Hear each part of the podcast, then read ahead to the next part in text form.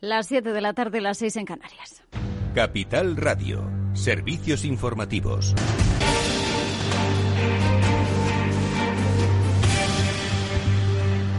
¿Qué tal? Muy buenas tardes. El Ministerio de Sanidad ha publicado este jueves la actualización de cifras. La incidencia acumulada sigue bajando, pero se ralentiza. Respecto a ayer, la cifra total de contagiados ha aumentado en 9.568. La cifra total asciende ya, supera los 3,1 millones desde el inicio de la pandemia. En cuanto a los fallecidos, hoy se han registrado 345, con lo que el total supera ya los 68.800. En lo que respecta a la incidencia acumulada a nivel nacional, España vuelve a bajar. Se sitúa hoy en 206 casos eh, por cada 100.000 habitantes. Esto es 12,6 puntos menos eh, con respecto a ayer. Como decimos, ese ritmo de bajada se está ralentizando. Y en cuanto a la vacuna, las comunidades autónomas han administrado este jueves, hasta este jueves, más de 3,4 millones de dosis. Esto es el 76, eh, el 76% de las distribuidas desde Sanidad. Más de 1,2 millones de personas han han recibido ya esa segunda dosis. Y según ha confirmado Carolina Darias, el Ministerio de Sanidad y las comunidades autónomas están ya trabajando para elaborar un plan que incluya actuaciones conjuntas de cara a Semana Santa para intentar evitar una cuarta ola después de los festivos. En relación a la Semana Santa, eh, lo quiero comentarle es que el Consejo Interterritorial del Sistema Nacional de Salud acordamos que sea la Comisión de Salud Pública la que vaya trabajando sobre un documento de posibles acciones a llevar a cabo eh, para cuando la Comisión de Salud Pública lo tenga trabajado en una semana pueda ser objeto de, de acuerdo por parte del Consejo Interterritorial de cara a la Semana Santa. Mientras Valencia empieza a relajar las restricciones, pero mantiene el cierre perimetral. Lo anunciaba hoy el presidente de la Generalitat, Chimo Puig. Le escuchamos. Sobre la hostelería en les terrasses, amb un màxim de quatre persones per taula fins a les 6 de la vesprada. Se abre la hostelería, lo escuchábamos eh, en las terrazas eh, con un máximo de cuatro comensales por mes, hasta las seis de la tarde, siempre con mascarilla puesta, recalcaba Chimo Butch, solamente se la pueden retirar para consumir. Se amplía también hasta las ocho de la tarde la apertura de los comercios con un aumento del aforo al 50%. Según ha dicho, quieren llevar a cabo una desescalada prudente y progresiva porque no es el momento de prisas. Y por el lado económico, Nadia Calviño ha informado hoy sobre sobre el plan de recuperación, transformación y resiliencia. Comparecía en el Congreso para dar los datos eh, de ese plan que va a canalizar los fondos europeos de recuperación. Según ha explicado, ya hay varios eh, proyectos a los que se han asignado esos fondos. Por hablar solo del ámbito de mis competencias, en las últimas semanas hemos publicado ya seis planes concretos, detallados de digitalización en el ámbito de las pymes, las competencias digitales, las administraciones públicas, el 5G, la conectividad y la Estrategia Nacional de Inteligencia Artificial. Muy pronto vamos a presentar ese plan de hub audiovisual y, por tanto, el sector privado y, el conjunto de agentes tienen toda la información de cómo vamos a desplegar ese programa de inversiones en los próximos años. Y además ha confirmado que las comunidades autónomas ya cuentan con 8.000 millones eh, procedentes del mecanismo React EU. El año pasado recibieron una transferencia de 16.000 millones de euros. Este año se ha acordado ya el reparto de otros 8.000 millones de euros correspondientes al instrumento REACT EU y, de hecho, las comunidades autónomas ya han comunicado al Ministerio de Hacienda que destinarán aproximadamente un 25% de esta cifra, de estos fondos del REACT EU, precisamente a ayudas directas a pymes, autónomos, emprendedores y para la creación y mantenimiento de, los puestos de trabajo. Más asuntos. Podemos ha vetado en el Congreso una declaración de condena de la violencia en las protestas eh, por Pablo Hasél, como había propuesto el Partido Popular en una entrevista a través de Twitch. Esto decía hoy Pablo Iglesias sobre la violencia. A ninguna formación política con representación parlamentaria, salvo una, defiende, alienta y practica la violencia callejera. Y esa fuerza política es Vox. Macarena Olona, después de que vandalizaran una estatua de Largo Caballero, ayer lo dije en el Congreso de los Diputados, aparece junto a la estatua eh, posando ufana. Defienden abiertamente la violencia callejera. Vox, ninguna otra fuerza política. Y un último apunte, Igualdad seguirá adelante con su ley de solo sí es sí, a pesar del varapalo del Consejo General del Poder Judicial que se ha opuesto por unanimidad.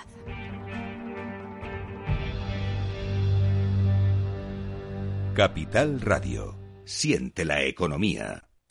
¿Inviertes en acciones o ETFs habitualmente? Entonces esto te interesa. Invierte en acciones de bolsa española o extranjera sin comisiones, hasta 100.000 euros al mes. Entra ahora en xtb.es y abre tu cuenta 100% online en 15 minutos. Riesgo 6 de 6. Este número es indicativo del riesgo del producto, siendo uno indicativo del menor riesgo y 6 del mayor riesgo. Están los de solo en efectivo, los de mejor con tarjeta e incluso los de si quieres puedes hacerlo con el móvil. No importa cómo paguen tus clientes. Con la facturación online de Vodafone ahorras tiempo y aumentas la productividad al controlar la facturación de tu negocio desde cualquier dispositivo y lugar. Infórmate en el 1443 y tiendas Vodafone. Vodafone Business, tu partner en la era digital. ¿Ready?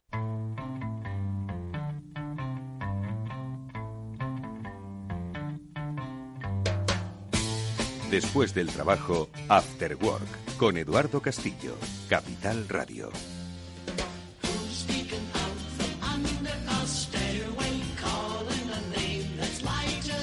¿Qué tal amigos? Muy buenas tardes y bienvenidos un día más al After Work que ya comienza en Capital Radio y que hoy tiene continuidad de un tema apasionante que ya empezamos a comentar la pasada semana en nuestro espacio de comunicación que hacemos, como ya sabéis, con los especialistas de Biggers, especialistas en comunicación corporativa y cuya CEO Eva García nos vuelve a acompañar tras unas semanas de ausencia en la que hemos conocido por otro lado experiencias de vida y de empresa, una vez más para hablar de redes sociales y la importancia que estas tienen para la comunicación o por lo menos la proyección de la imagen que comunicamos desde nuestra compañía. Eva García, ¿qué tal? ¿Cómo estás? Buenas tardes, bienvenida. Buenas tardes, Eduardo, muchas gracias, encantada de estar aquí. Oye, le damos continuidad a un tema que comenzamos la pasada semana, hablar de LinkedIn concretamente, ¿no? Como una herramienta muy eficaz para la visibilización de nosotros como profesionales, pero también, ojo, de nuestra empresa.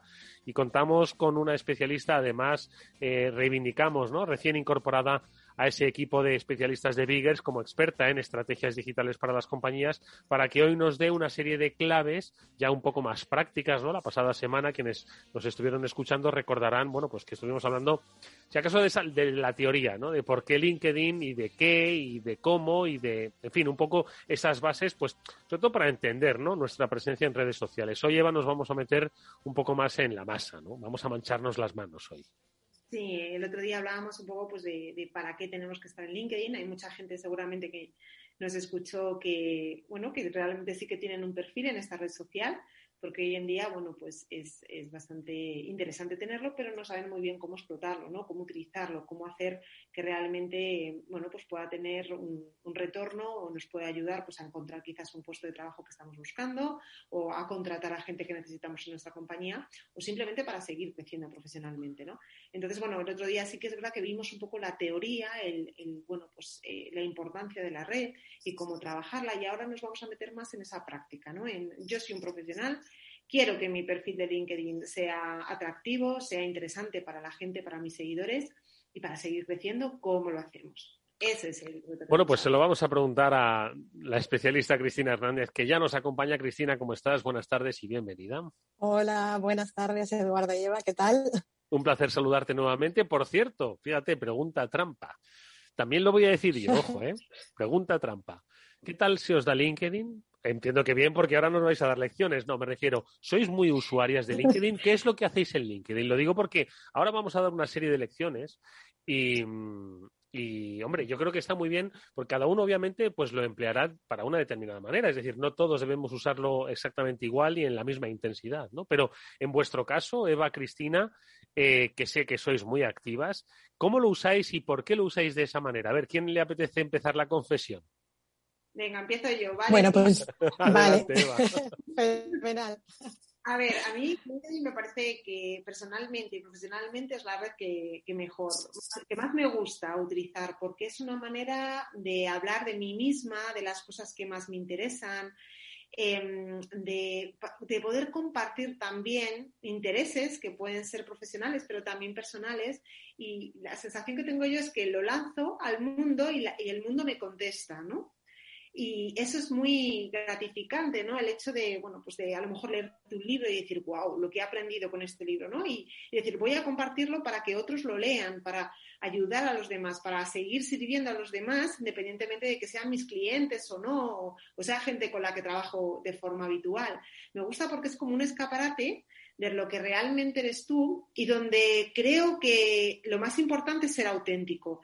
Y a mí me permite ser yo misma y contarle a la gente lo que siento, lo que me gusta y cómo veo esta profesión que ya sabes que de la que estoy enamorada, que es la comunicación. Entonces, el ver que hay gente que lo siente de la misma manera me hace sentir muy bien y recibo esa bidireccionalidad de manera muy directa y muy natural, muy cercana. Y eso es lo que más, lo que más me gusta y por eso la gusta tanto. Esto que dices, Eva, es muy importante. Yo creo que porque hay que humanizar la profesión, es decir, o, la actividad profesional que desarrollamos en LinkedIn. Cuando Eva se refiere, entiendo, a que lo hace de una manera personal, lo hace desde una manera personal, pero como CEO de Biggers, es decir, no como la Eva que seguro que le gusta la playa y comer bien, ¿no? Es decir, para eso hay otras redes, ¿no? Es decir, compartes aspectos desde una manera, de una manera cercana y personal, pero que tienen implicación e imbricación en aspectos profesionales, ¿no? Claro, en cómo me siento yo dentro del papel, dentro de Biggers, con mi equipo, con mis clientes y con el mundo, el sector y todo lo que me rodea a nivel profesional y todos los retos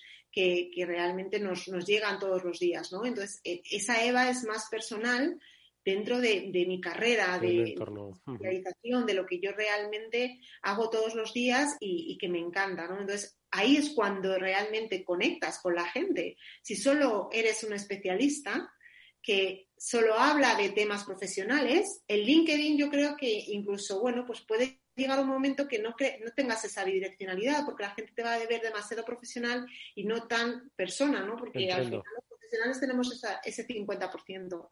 Entonces, sí, sí, es, la parte más, más personal de la profesional. Sí, sí, sí. Qué interesante, Cristina. No sé si preguntarte por lo que te parece cómo usa Eva LinkedIn o que nos cuentes primero cómo usas tu LinkedIn y luego lo que hace Eva. No, a mí lo que, como lo usa Eva, me parece perfecto. Y es más, yo un poco voy en la misma línea. Y lo que sí que hago también mucho con LinkedIn, además de estar en contacto desde ese punto de vista profesional con todo, con todo el sector, ¿no? En el mundo en el que yo me muevo, que es en el del digital, en el de la comunicación digital, las relaciones públicas digital y, y el marketing digital, es un mundo tan cambiante que es tan necesario estar al tanto de todas las novedades de las redes sociales, de qué piensa el sector, de qué piensa tal compañero con el que trabajaste aquí o allá, ¿no? Y eso solamente lo tienes en LinkedIn. Y además lo tienes todo muy bien organizado porque es una red muy intuitiva, muy bien organizada, que a mí es la que más me gusta, sin lugar a duda. O sea, mm. es verdad que no es el mismo que si me gusta la playa, que me gusta mucho, eh, no es la que voy a seguir para ver fotos de playa, pero sí que me aporta una gran, eh, profesionalmente, una gran eh, experiencia de otros profesionales y del sector, ¿no? Y para mí eso es fundamental. Yo creo que eso que has dicho es muy importante y quizás es el primer paso en esta lección que hoy vamos a dar, ¿no? O por lo menos más que lección, apuntes, ¿no? Para un uso razonable de LinkedIn o de nuestra red profesional. Eh, y es que, pues, la mayoría de nosotros estamos en muchas redes sociales y muchas veces no es que confundamos unas con otras, pero sí que, por ejemplo, si bien LinkedIn es una red profesional, en Twitter muchas veces estamos como los profesionales que somos, es decir, Eduardo Castillo, soy periodista, estoy en Capital Radio, pero luego también en LinkedIn, Eduardo Castillo, soy periodista, estoy en Capital Radio. Y Facebook no tengo, pese a ser de la generación de los que tendría que tener Facebook, no, no tengo, vamos, tengo, pero no lo uso, ¿no? Entonces, igual ahí ese es el punto de partida un poco erróneo, que tenemos no que no estar en otras redes, pero sí que identificar el, perfil y, el, y para qué estamos en unas u otras. Entiendo que ese eh, quizás Cristina sea la primera lección, ¿o cuál? Eso es fundamental porque al final nosotros nos creamos también nuestra propia marca personal, ¿no? Y somos como una marca más, ¿no? Tenemos nuestros propios territorios de conversación y de intereses y obviamente no están todos en LinkedIn.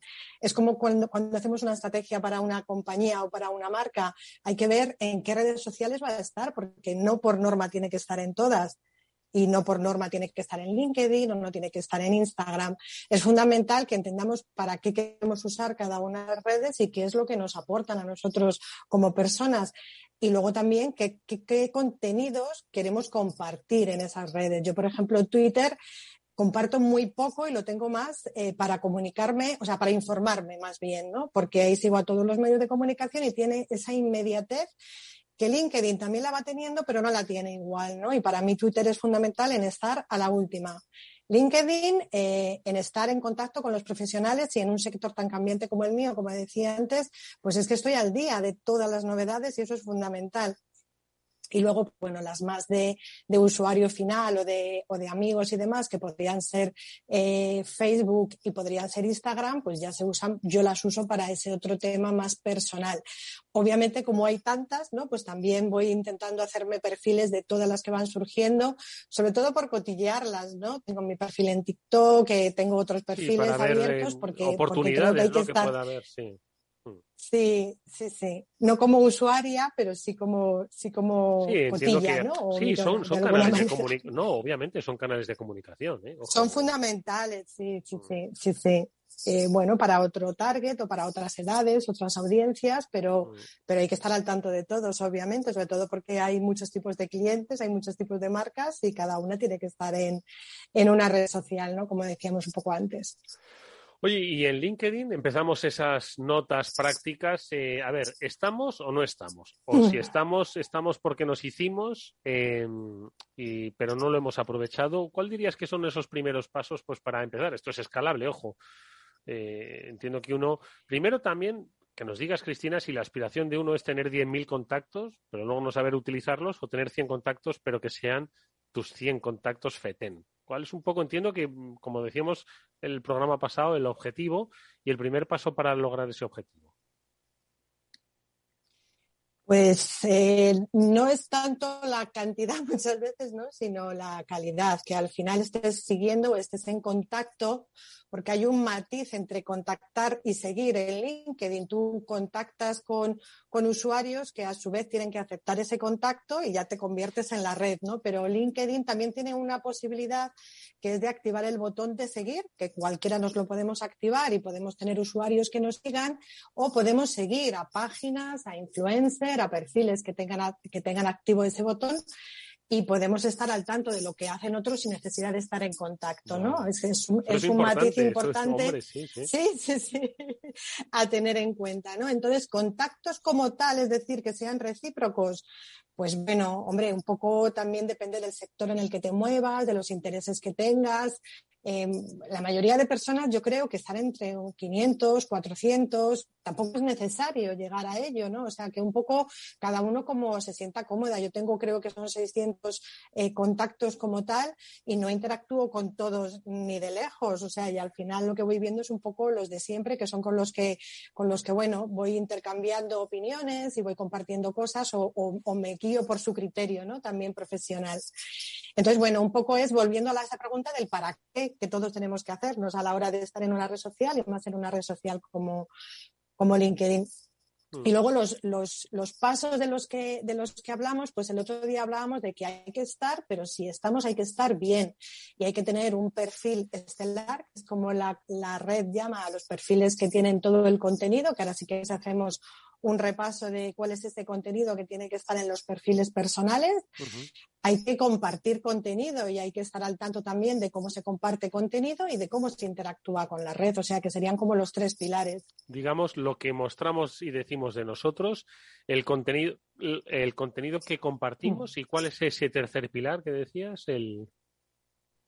la interacción con la red, el, networking, el claro, efectivamente, el, bueno, un poco toda esa, toda esa parte de interacción con estos contactos o cómo, eh, bueno, cómo compartimos el contenido de los otros, que al final tú haces contenido, pero luego la, cuando lo compartes de otros, pues ya estás interactuando con ese, con ese tercero, ¿no? Venga, y Entonces, bueno, si quieres. Venga, vamos a ir por, por partes, vamos por ese, por ese primer escalón, ¿no? El, el qué mostramos, ¿no? El qué es lo que. Porque efectivamente yo quizás y muchos de los que nos están escuchando, pues no ha rellenado todo. Yo creo que no ha rellenado todo. Así que yo ya una de mis patas cojea, ¿no? Entonces, eh, ¿por dónde empezamos y, qué es lo que tenemos que contar? ¿Y cuánto, mucho, poco? No sé. Bueno, a ver, lo primero y más importante es buscar esa foto que nos identifique ¿no? dentro del perfil, que, bueno, que en LinkedIn es importante que sea una, foto de perfil eh, que sea actual, que seamos nosotros, que sea una foto de calidad y que, bueno, pues que se nos vea bien, ¿no? Em, en el perfil, de hecho, LinkedIn eh, favorece, el algoritmo de, LinkedIn favorece cuando tú eh, tienes tu foto de perfil y no solamente la foto de perfil, sino también la foto de portada, que es ese rectángulo que aparece en el perfil, y que es muy importante también eh, o sea, cumplirlo, ¿no? Y tenerlo relleno con una foto que nos identifique. En la foto de perfil es muy importante que sea de calidad y sobre todo que no sea un selfie, que no sea un recorte, que no sea una foto con hijos, mascotas, amigos, primos o ídolos, ¿no? Que sean fotos profesionales, ¿vale? Y que tengan un fondo que no se confunda, que no sea bueno, que la ropa también sea más o menos profesional, en fin, bueno, pues que esa foto sea cuidada. Y luego en la parte de, portada que decíamos, pues es una imagen que es profesional, aunque tiene que conectar también con nosotros de una manera eh, emocional o personal, ¿no? Yo, por ejemplo, tengo un, tengo un juego de palabras, ¿no? Yo me identifico como periodista y como experta en relaciones públicas digitales y a mí me gusta en la comunicación las palabras y yo tengo un juego de palabras que hay mucha gente del sector que lo utiliza, ¿no? Tú, por ejemplo, Eduardo, pues podrías tener una foto tuya metido en la pecera de la radio, con tu micrófono, tus cascos, ¿no? Que te conecta eh, con tu profesión, con tu sector, pero aparte también entiendo que tiene una parte emocional para ti, ¿no? Yo qué sé, o sea, que tienen que ser eh, fotos de portada que, que, que signifiquen algo eh, profesional y que tengan ese punto eh, profesional. Pues yo que sé, un arquitecto pues a lo mejor puede tener una imagen de edificios, ¿no? Eh, o de un plano, o de él mismo en, la base de un edificio o haciendo un plano. O sea que podemos salir también en esas fotos de portada, ¿no? No hace falta que tengamos el mismo protagonismo que en la de perfil, pero sí que, que bueno, que sea una foto que conecte con nuestra mm, parte profesional. Aunque, ojo, también hay profesionales que se animan y ponen imágenes que no tienen nada que ver con su profesión, que también es aceptable porque al final no hay ninguna regla escrita, ¿no? Y, mm. bueno, cada uno mm, eh, puede verlo según su, criterio, pero bueno, que sea una foto cuidada, que nos veamos representados y que tenga esa, ese matiz profesional, yo creo que, sí que es importante. Vale. Em, Más cosas. Espera, perdona, eh, Cris, que Eva, ¿qué querías apuntar? Sí, que seamos auténticos siempre en lo que subamos, en, en lo que transmitimos de nosotros mismos porque eso puede ser eh, la diferencia entre que alguien se interese por ti y que no. Entonces, eh, intentemos ser originales, aplicar creatividad también y cuanto mejor nos conozcamos, mejor completaremos ese perfil, porque nos aseguraremos de que realmente lo que la gente está leyendo de nosotros somos nosotros mismos, en la parte personal y profesional. Importante eso también. Vale. Em, ¿Qué otros aspectos? Te iba a pedir, Cris, que de estos primeros em, eh, del el primer pilar en el que estamos, ¿no? ¿Qué es lo que estamos poniendo de nosotros? Eh, lo digo por una cuestión de tiempo, ¿eh? no por otra cosa.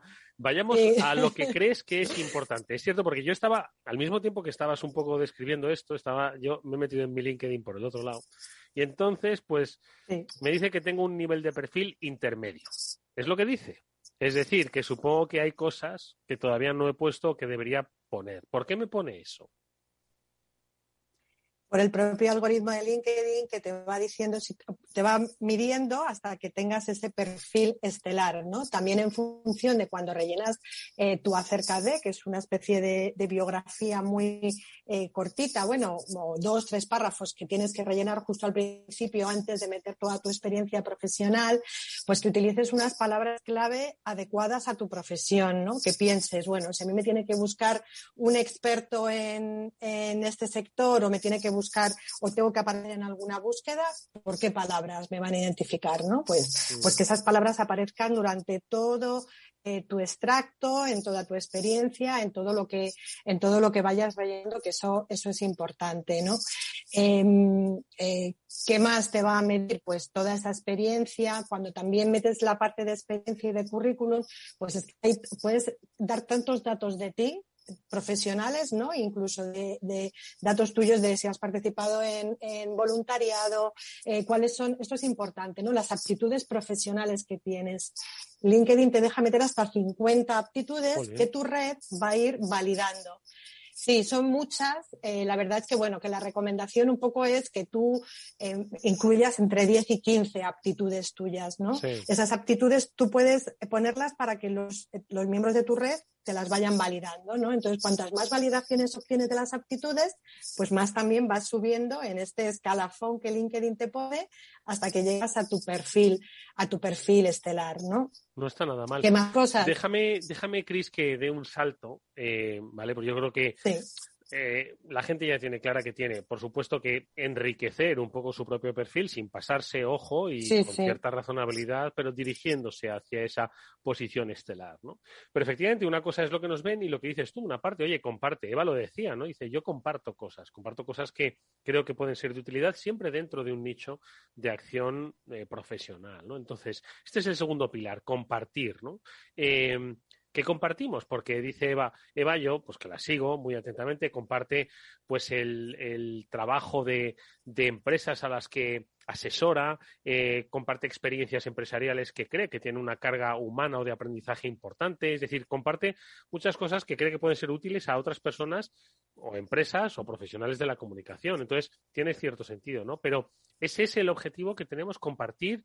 Eh, ¿Cómo entendemos este segundo pilar básico de compartir eh, contenido, compartir conocimiento, Cristina? Pues, eh, como también comentaba antes, o sea, tenemos que pensar un poco eh, cuáles son estos territorios de conversación o a qué grandes temáticas queremos, queremos sumarnos, ¿no? Por un lado, efectivamente está profesionalmente a qué empresa pertenecemos, que ese sería como un pilar de comunicación, ¿no? de, de, temas a compartir, lo que hacen nuestros clientes, lo que hacemos con nuestros compañeros, lo que es nuestra empresa en sí. Otra parte importante es el sector. ¿no? Eh, también puedo compartir qué hace la competencia o qué hace algún compañero mío que me ha gustado lo que ha hecho y que me está aportando un aprendizaje que me puede venir bien. ¿no? Es importante que compartamos eh, dentro del sector de, de, asociaciones también pues contenidos que nos pueden ser útiles y que siempre pongamos un poquito nuestro valor. ¿no? Cuando hacemos ese, esa publicación en la que compartimos, pues que nosotros hagamos nuestra propia aportación también de contenido Ojo una cosa en LinkedIn porque cualquier interacción que hagamos con cualquier usuario o cualquier comentario que hagamos en una publicación de otra persona o si le damos a una recomendación o lo celebramos o le decimos a alguien que ha cambiado de puesto enhorabuena a fulanito, eso aparece en nuestra actividad también. Y todo eso LinkedIn lo recoge como actividad, ¿vale? ¿vale? Dentro de, de tu perfil. Entonces esto también es importante que lo tengamos en cuenta para que, bueno, a veces no nos pasemos de colegio, a lo mejor en algún comentario yeah, con algún amigo que también esté en LinkedIn, ¿no? Entonces, bueno, esa parte de, de, de, publicaciones o de contenido propio de la empresa, del sector, y luego a veces, pues también podemos buscar esos temas sociales que nos interesan ¿no? Igual que dentro del perfil ponemos si nos gusta el voluntariado o no, si hemos hecho, pues a lo mejor hay alguna ONG que nos interesa especialmente, queremos compartir contenido, o ha pasado algo de actualidad que te llega muy, al, muy adentro, ¿no? Y que quieres compartirlo, pues mm, también, ¿no? También tiene esa cabida, o sea que serían como un poco esos tres pilares de compañía, sector, y oye, la realidad social y la realidad que, que existe, que, que está ahí, que también la podemos compartir, obviamente. Y Eva, eh, es, es, muy importante el entender quién te está también escuchando, es decir, el, el, o quién en este sentido pues te lee o te sigue o te, o te da un me gusta o te comenta lo que estás desarrollando. Entonces tienes que ser también consciente del público al que vas dirigido, de qué tipo de, de bueno, pues de, de, usuarios o de seguidores tienes, ¿no? Y, y, qué intereses tienen también. Si a lo mejor te pasas demasiado hablando de tu empresa, pueden sentir que es un poco autobombo, ¿no? Entonces yo siempre intento hacer como un mix, ¿no? De todo, donde haya información para prácticamente todo, todos mis seguidores, donde la gente realmente pueda valorar las diferentes cosas que yo aporto. Habrá gente que unas cositas le gusten más, otras menos, pero con ese objetivo de poder cubrir pues esas tres, ¿no? Esas tres áreas que decía Cristina y ahora mismo, por ejemplo, con el COVID, a mí me gusta mucho porque hay como mucho desahogo también, ¿no? Eh, de, bueno, de cómo nos sentimos, de las decisiones que se toman a nivel político, eh, de cómo nos unimos, por ejemplo, todos los autónomos cuando hay alguna decisión o alguna noticia concreta, ¿no? Cómo se hace ahí un poco de piña o de, incluso de comunidad. Entonces yo creo que, que ahí también es, es, ir utilizando un poco estrategia de tenerlo como si fuera tu trabajo, ¿no? También en LinkedIn, pero también teniendo coherencia con la gente que, que te está que te está escuchando, te está viendo. Y último apunte, lo simplificamos en tres minutos. Es cierto que esto requiere pues un máster, ¿eh? básicamente, y nosotros lo estamos reconcentrando en una parte de un programa, pero yo creo que son las líneas sí. básicas, las líneas básicas para ir entendiendo, ¿no? Quizás eh, algo que estábamos dejando de hacer o que no sabíamos cómo hacer. Esa parte del networking, ¿no? Yo creo que al principio has dicho una cosa muy importante. Una cosa son eh, los contactos y otra seguir a las personas. Entonces, el networking, ¿cómo lo, cómo lo ejecutamos sin resultar intrusivos, eh, resultando efectivos? ¿Cómo lo hacemos? Pues esto que comentaba Eva de escuchar es muy importante, ¿no? Dentro para empezar con esa interacción, esa escucha activa de qué hacen nuestros contactos y qué, y qué nos dicen cuando nosotros compartimos contenido, ¿no? Y al final también participar en grupos, que también tiene esta opción LinkedIn, te permite contactar con otros usuarios de, de, de la red, de tu propio sector Em, hay que tener mucho cuidado, obviamente, y es muy importante efectivamente ser invasivo y no estar siempre con el, con el mismo mensaje, con las mismas personas.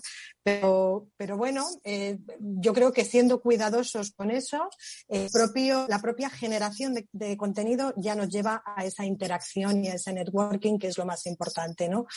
Que luego estamos en la red para buscar trabajo pues mm, habrá que hacer el networking de una manera y contactar de manera más directa con X personas, ¿no? Que estamos en la red simplemente para estar al tanto de lo que se, de lo que se habla en nuestro sector, pues la interacción y el contacto también tiene que ser diferente, ¿no? Un poco cada uno tiene que ponerse en el papel de, de para qué está, ¿no? Que es lo que hablábamos al principio. Y mm. con eso, pues con esos contactos que uno tiene mutuo, pues ir interactuando siempre con mucho sentido común. Eva, tu reflexión final, venga al final te das cuenta de, que dentro de un sector eh, es muy pequeño todo y que al final eh, cuantas, mejor cuantas mejores relaciones tienes, eh, más rica es tu carrera y más rica es tu profesión, porque al final vas aprendiendo de muchísima más gente. Entonces, LinkedIn hay veces que te das cuenta de que hay personas que se conocen entre sí mismas, que tú las conoces a ellas, pero ellas no saben que tú eres un contacto que puede, bueno, pues generar alguna, alguna oportunidad entre ellas también, ¿no? Entonces, que estemos pendientes, que no sea un simplemente publicar y dejar que siga, que, que, le demos contenido y que realmente le hagamos un seguimiento porque bien hecho y bien pensado puede ser una herramienta muy útil. Lecciones que os hemos dado, bueno, que os han dado nuestras hoy invitadas y que estoy seguro van a seguir compartiendo con nosotros en este espacio que hacemos sobre comunicación, sobre proyección, sobre cómo queremos que la gente nos conozca, si somos empresas, si somos profesionales, si somos grupos de interés. Nos la han dado magistralmente Eva García y Cristina Hernández, ambas especialistas de Biggers, a los que eh, como siempre reconocemos el trabajo como especialistas en comunicación corporativa y que ayudan a empresas a no solo a darse a conocer, sino a darse a conocer con eh, sinceridad, transparencia, cercanía. Les hemos conocido también en este programa. Eva y Cristina, muchísimas gracias por estas lecciones digitales. Seguiremos con ellas, que insisto que en media hora no da para más, pero mucho ha sido. Gracias y hasta muy pronto. Gracias. Adiós. Hasta luego. Eduardo Castillo en Capital Radio, After. Atención oyentes, noticia de alcance para inversores. XTB elimina las comisiones. Ahora con XTB puedes comprar y vender acciones y ETFs con cero comisiones. Has oído bien, cero comisiones hasta 100.000 euros al mes. Entra en xtb.es y abre tu cuenta en menos de 15 minutos. El proceso es 100% online y podrás comprar o vender cualquier acción por cero comisiones. xtb.es. Riesgo 6 de 6. Este número es indicativo del riesgo del producto siendo uno indicativo del menor riesgo y 6 del mayor riesgo. After Work con Eduardo Castillo.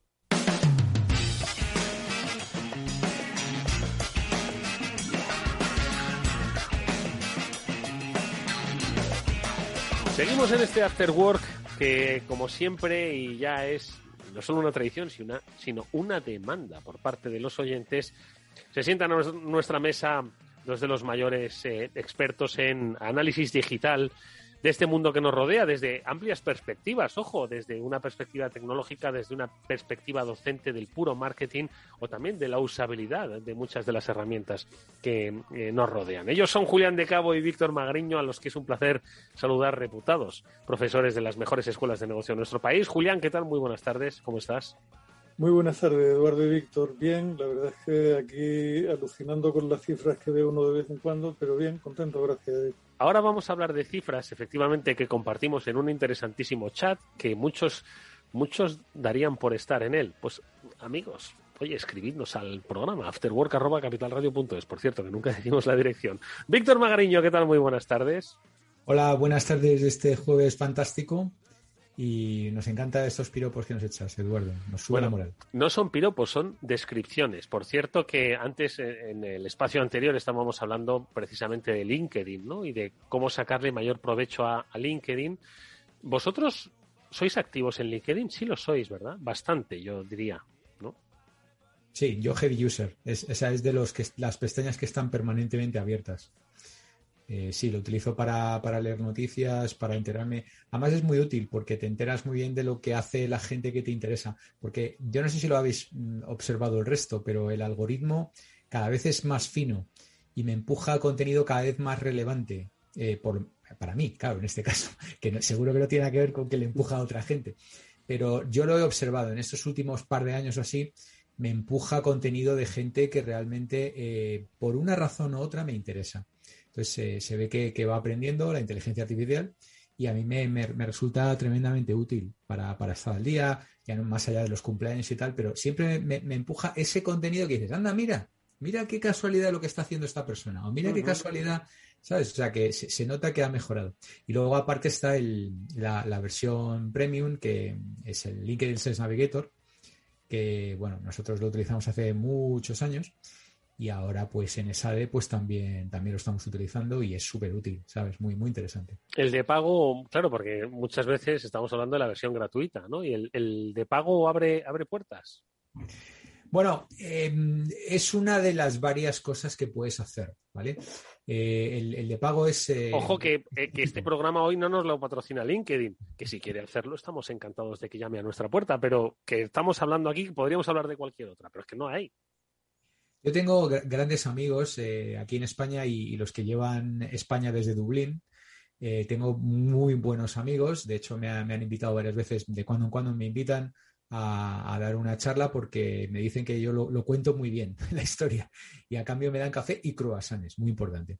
Bueno. Y, alguna tacita también. Pero quiero decir que es que lo hago básicamente por, porque me gusta y porque estoy convencido de que, de que funciona muy bien. Es gente súper maja, súper simpática y, muy agradables de, trabajar con ellos y demás.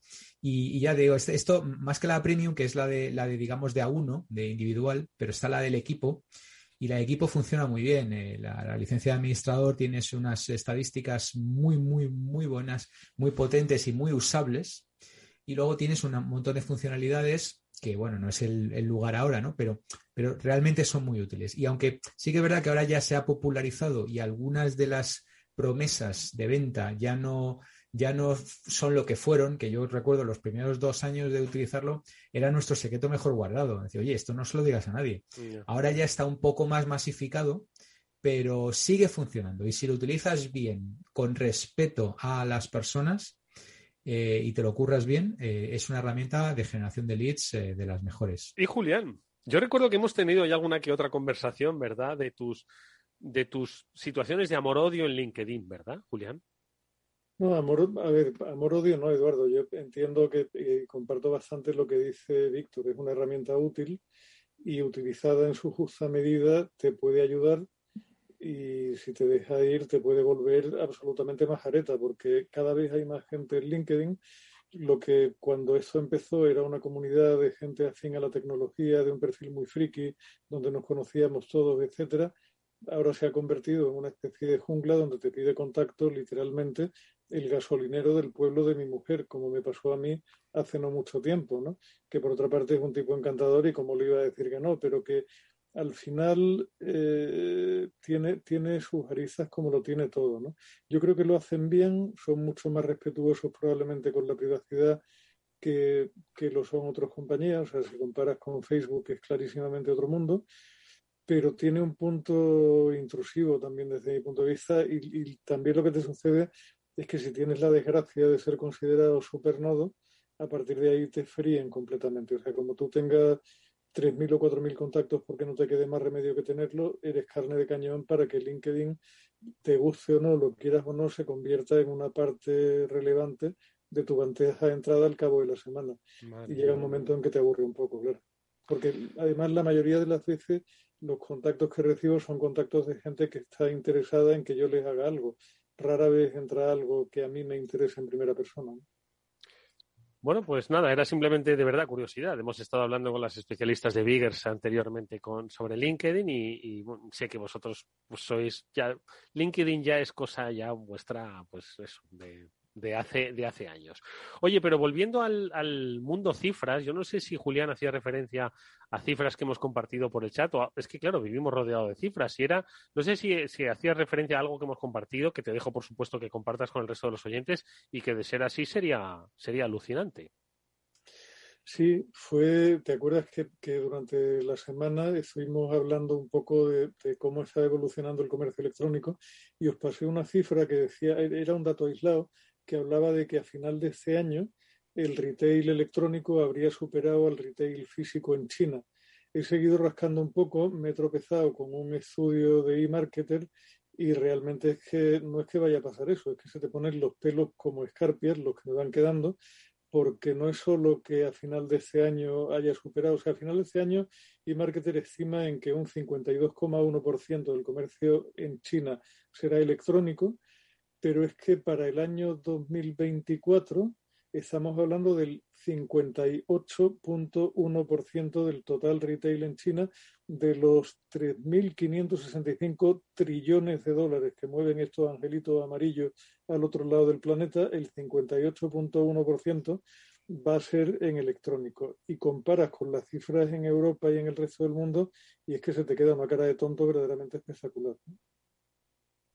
Víctor, ¿qué te parece? La verdad es que es, sorprendente ¿eh? que, vamos, básicamente viene a decir que se van a vender más cosas en Internet que en las tiendas físicas a final de año en China, ¿no? Lo que es China. Eh, la verdad es que es impresionante, ¿no? También hay que entender las tiendas físicas en China bueno, tampoco lo conozco yo en profundidad, pero sí de las veces que he estado, tampoco tenían un sistema de ciudad tan, bueno, pero sí tenían comercios, sí tenían centros comerciales y además grandes centros comerciales, ¿no? Pero quizás sea un país que todavía sigue, o sea, que por su propia idiosincrasia, el propio desarrollo digital que tienen, ¿no? Sus WeChat y cómo ellos han dado ese salto exponencial, ¿no? Pues igual eh, facilita, ¿no? Que se vaya a producir esta transición pregunto, ¿eh? no lo sé. Víctor, ¿cuál es un poco tu, reflexión sobre las cifras que compartió Julián? Pues eh, comparto con todos los oyentes lo que, ya eh, avanzamos en el, chat, ¿no? Hay que, democratizar la información. Yo creo que esto tiene, mucho que ver, es decir, para que este ratio de penetración se produzca, tiene mucho que ver con alimentación y gran consumo, que es, como sabéis todos, la parte del, león, ¿no? la parte más grande de, de, lo que compramos en general. Entonces, em, si, esa parte crece, pues al final el total crece más rápido, ¿no? Eh, por, comparativamente, que hablaba Julián, en, España, pues aquí podemos andar alrededor del 3% de penetración en alimentación y gran consumo, después de la gran subida del COVID, claro, si no puedes ir a, comprar al supermercado, pues no te queda más remedio que hacer la compra por, por Internet.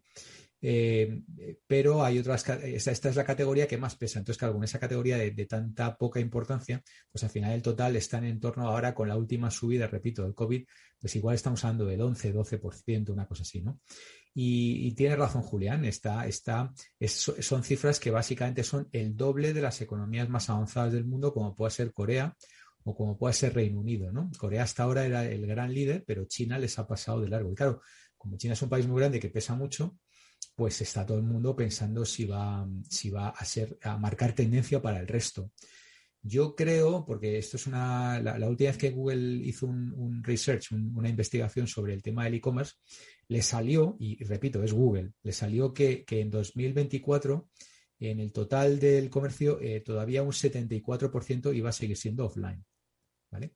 Es posible que, bueno, que tuvieran o que, mm, eh, tuvieran infravalorado China. Pero bueno, cuando uno de los GAFA, cuando uno de los grandes, que además vive de esto, mm, su forecast, su previsión es que en 2024 todavía el 74% va a seguir siendo offline, pues hombre, es para escucharlo. Y luego también sí que es interesante que también en esto es un, se sale un poco de la norma eh, lo que es el porcentaje de gasto en, marketing digital, en Internet, eh, respecto del resto de los países, ¿no? que, China eh, pues está ya rondando el 70% del total de inversión en, medios de comunicación. Eh, 70% es, es digital. y eso está pues prácticamente doblando cualquier otro, cualquier otro país. Con lo cual, bueno, podría ser correlativo. Y ya para terminar, pues simplemente decir que, a lo mejor hay muchas zonas de la, de la China profunda que igual el comercio offline pues no, no, se mide, sobre todo el comercio de, comida y de, y de cosas del comer y del poner. Mm. Eh, entonces, Ahora es que em, lo del marketing digital es que tiene toda la lógica, es decir, oye, eh, raras veces creo que lo único no digital a lo que accedemos, pues, y más en estos tiempos, es a un libro, ¿no? Que todavía creo que no llevan publicidad, nunca se sabe. Puede que abramos un libro y nos encontremos publicidad entre sus páginas. Y, bueno, y la y, poco más, ¿no? Entonces tiene, tiene un poco su, su lógica. Hombre, si lees en un Kindle te vas a encontrar en la mayoría de los modelos que se compran con un descuento por admitir publicidad editorial, te vas a encontrar con publicidad de libros vendidos en Amazon, si lees en un Kindle, que no sé qué porcentaje de, lectores serán, ¿no? Pero mira, es curioso, eh, comentaba Víctor que, y, básicamente lo aclaraba, que la cifra total en España estaría en torno a un 11%, que está en el 10.9 para ese año 2021, y la desproporción, te digo, por, por daros un, un listado rápido, ¿no? China estará a final de ese año en el 52.1, seguido por Corea, que no llega al 30, se queda en un 28,9. UK es el país occidental más avanzado con un 28,3. Y ya a partir de ahí te vas a Dinamarca con un 19.1 y caes en los 15, 11, 10. los, el listado serían China, Corea del Sur, UK, Dinamarca, Noruega, Estados Unidos con un 15. Luego no estamos tan lejos en España Estados Unidos, Finlandia, que siempre fue el paraíso digital, supuestamente un 14,3, y así hasta el 10.9 de España, que estamos en la décima posición. Lo que es curioso es que o sea, son las claves que te da el estudio de e-marketer sobre cuáles son las razones que hacen que los chinos se estén volcando tanto en la red. Y una de ellas me ha llamado muchísimo la atención porque es una razón muy poco, muy poco relacionada con lo tecnológico. ¿no? Concretamente hablaban de, que la cultura de compra en persona en China es bastante incómoda, muy poco centrada en el cliente y, que tiende a generar conflicto y que la gente vía la compra electrónica evita conflicto, evita fricciones y prefieren comprar desde casa y que no le den el coñazo en el punto de venta, lo cual me parece sorprendente. Y esa era la tercera razón que daban, pero es que las digitales también son interesantes, porque una de las razones que dan es que en China están años luz por delante de Occidente en cuanto a facilidad de uso e innovación en sistemas de pago electrónico y cosas por el estilo, ¿no? Por lo cual no, no, es, no, no deberíamos caer en un análisis simplista de los por qué y empezar a pensar que algo estamos haciendo más lentamente aquí que allí.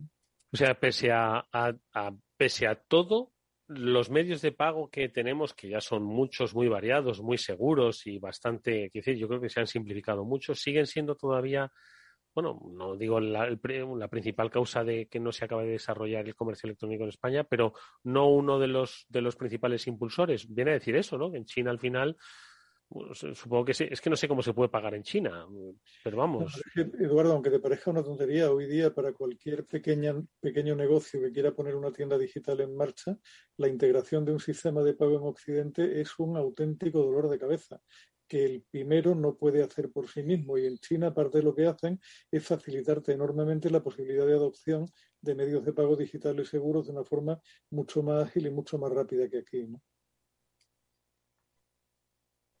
¿Qué te parece, Víctor? Bueno, yo eh, lo, que, lo que os he estado comentando esta semana, yo creo que todavía estamos, eh, estamos muy lejos de, todo esto. Mira, un tema, un tema interesante que un par de cosillas que he leído esta semana, Eduardo, una te interesa, y es que... Todo me interesa, todo me interesa. Bueno, digamos que te interesa desde el punto de vista de, profesional eh, radiofónico que eres, ¿no? Muy madre mía. Bayer ha hecho el primer anuncio interactivo radiofónico que se integra con Alexa y puedes pedir, sí, Bayer, eh, a un, producto suyo que tiene que se llama unas pastillas para el dolor de cabeza se llaman Veroca, pues eh, tú estás escuchando la, radio y entonces eh, sale el, anuncio y entonces de repente se para y tú le puedes decir a Alexa que, pedirle las pastillas directamente. O sea, Alexa te está dando las noticias y tú directamente le dices, Alexa, pedir pastillas Veroca Y entonces Alexa te dice, ¿quieres pedir pastillas Veroca de Amazon, bla, bla, bla? El precio es tal, tal, tal. Mm, ¿Sí o no? Y entonces tú dices que sí, tal. Y dicen que es el primer anuncio interactivo. Te lo, te lo digo porque... Me encanta. Sí, sí. Eh, igual queréis ser pioneros, como ya en su día lo fue Capital Radio, con, con integrarse con Alexa. Eh, que lo recuerdo muy bien. Con o sea que entonces, imagínate que de repente digo, bueno, vamos a hacer una pequeña pausa y volvemos enseguida. Y qué sé yo, hay publicidad pues de una entidad financiera o de un producto de ahorro y entonces alguien lo está escuchando, claro, por Alexa en este caso tendría que estar escuchándolo, ¿no? Y tener integrado Alexa, sí, con sí, sí, efectivamente. Es cierto que sería difícil. Alexa, ábreme una cuenta en ese banco. O sea, quiere decir que el, el, target sería ahí pues muy complejo, porque claro, no es lo mismo comprar pastillas para la cabeza que comprar un producto de ahorro a través de Alexa, ¿no? Pero no, no, la oportunidad es fantástica, es fantástica. Restaurantes, una reserva, eh, me encanta, me encanta eso, me encanta. Eso, yo creo que es un poco la respuesta. Yo no sé si, bueno, es que vosotros sois personas muy racionales, pero desde que inventaron el compra ya con un solo clic, yo estoy perdido. Porque es que hago así, plum. O sea, es, una especie de impulso, plum, lo facilitan. Entonces, eso tiende a facilitar la cosa, ¿no? Que es, si lo estás escuchando en la radio, no esperes a que se acabe el programa, sino pídelo ya, te lo van a traer. no, no, os lo vais a creer, pero, pero eh, según estabais hablando del bicho, no voy a dar el nombre porque si no se volverá a activar, el altavoz inteligente que tengo al lado se ha puesto a contarme que tiene una serie de canciones nuevas en el servicio de música. No me lo puedo Al oír su nombre, hemos invocado a la bestia y se ha puesto a Madre mía, por favor, que se, que se calle el bicho de Julián. ¿De acuerdo? Que no sé. No, oye, me ha parecido muy interesante. ¿Qué te parece, Julián, lo de lo de la publicidad esta interactiva y en tiempo real de radio? tiene, o sea, le veo, le veo todo el sentido, Eduardo. Al final hay, hay un informe que yo recomiendo encarecidamente a los oyentes con tiempo y curiosidad intelectual que se lean, que es el informe que todos los años produce Ben Evans, que es uno de los guruses del cambio y del cambio tecnológico y de por dónde van a venir los tiros. Cada año le da un nombre y este año el, nombre que tiene es eh, eh, The Great Unbundling, o sería algo así como la gran desagregación y una de las cosas, una de las conclusiones a las que llega, y es muy, muy interesante, es que necesariamente todo el lío que se está montando con el comercio electrónico, donde va a tener un impacto brutal a muy corto plazo, es en el mundo publicitario que va a tener que cambiar radicalmente su modelo a partir de aquí.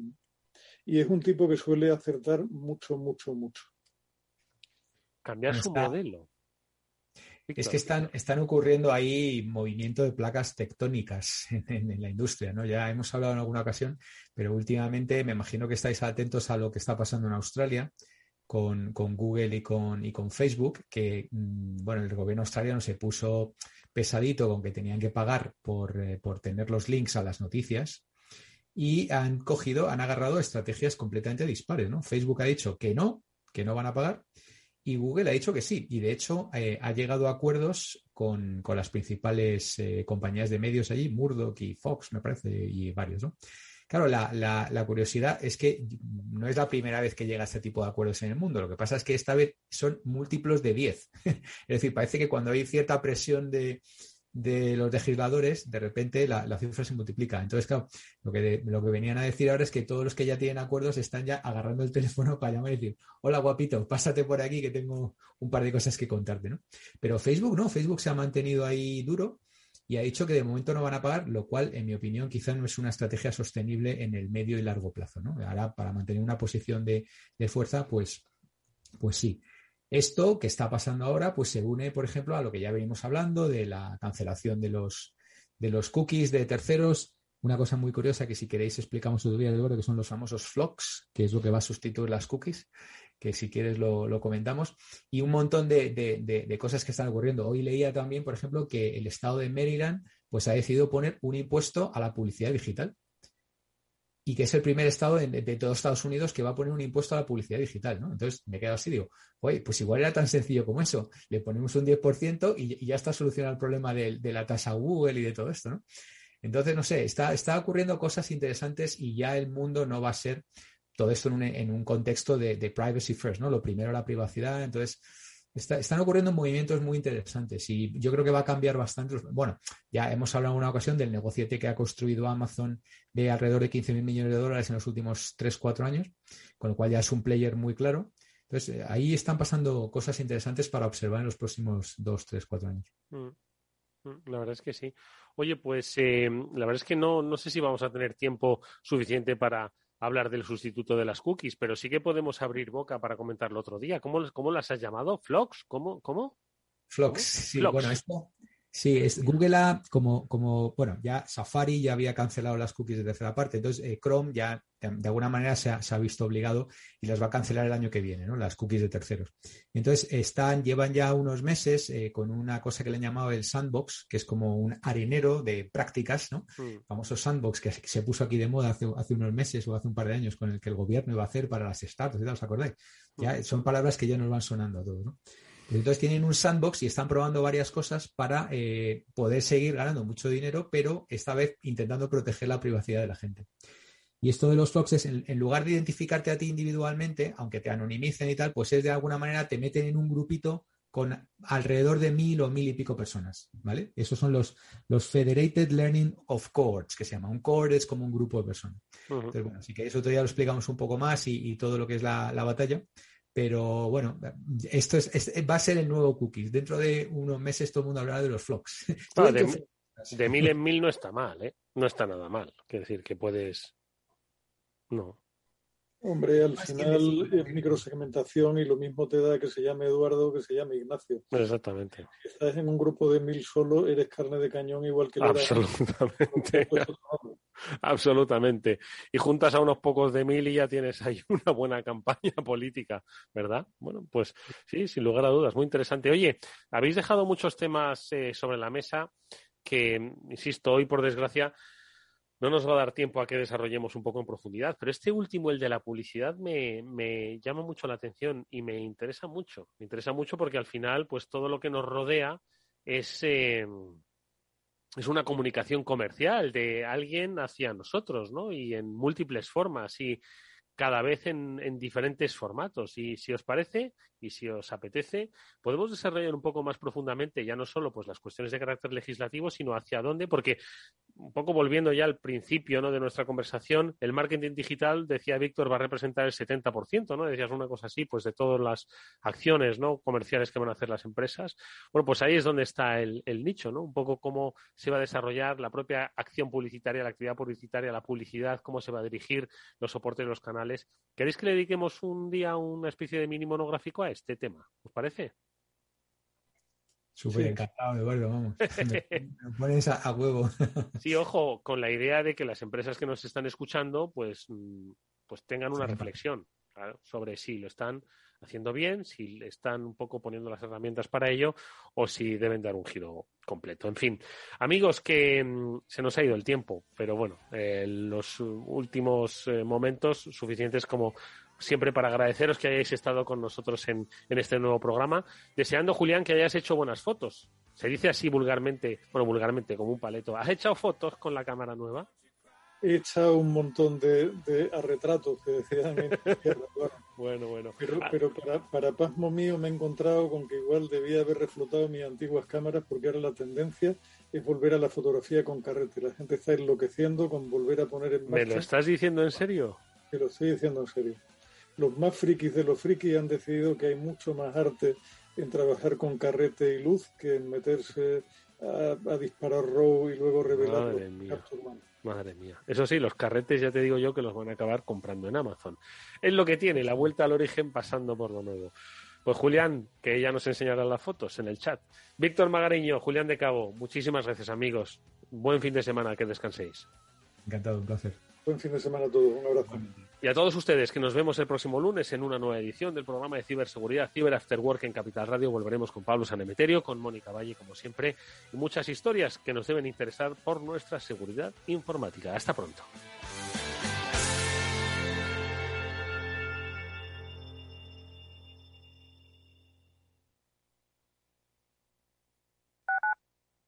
Capital Radio Madrid 105.7 Mus. Mus. Mus. Inesio. Te toca, Sinesio. ¿Qué pasa? Oye, Sinesio, no, ¿qué, ¿qué te pasa a ti? Que te veo muy onnubilado, que no te veía yo así de ausente desde que te prometiste con la maruja. Si es que tengo un aparato que me resuelve todas las dudas, estoy a la última en los mercados. Anda, mira, ya está Sinesio con sus inventos. Sinesio el ingeniero. Atiende, Paco, mira lo que he descubierto. Alexa, ponme Capital Radio, maja. Te damos la bienvenida a Capital Radio. Puedes escuchar la señal en directo o nuestros mejores audios en formato podcast. Directo o podcast. ¿Qué quieres escuchar? Ponme los podcasts, Alexa. Has elegido podcast. Vas a escuchar las noticias de Capital Radio. Con esto, Paco, vamos a echar el órdago a los mercados. Natural.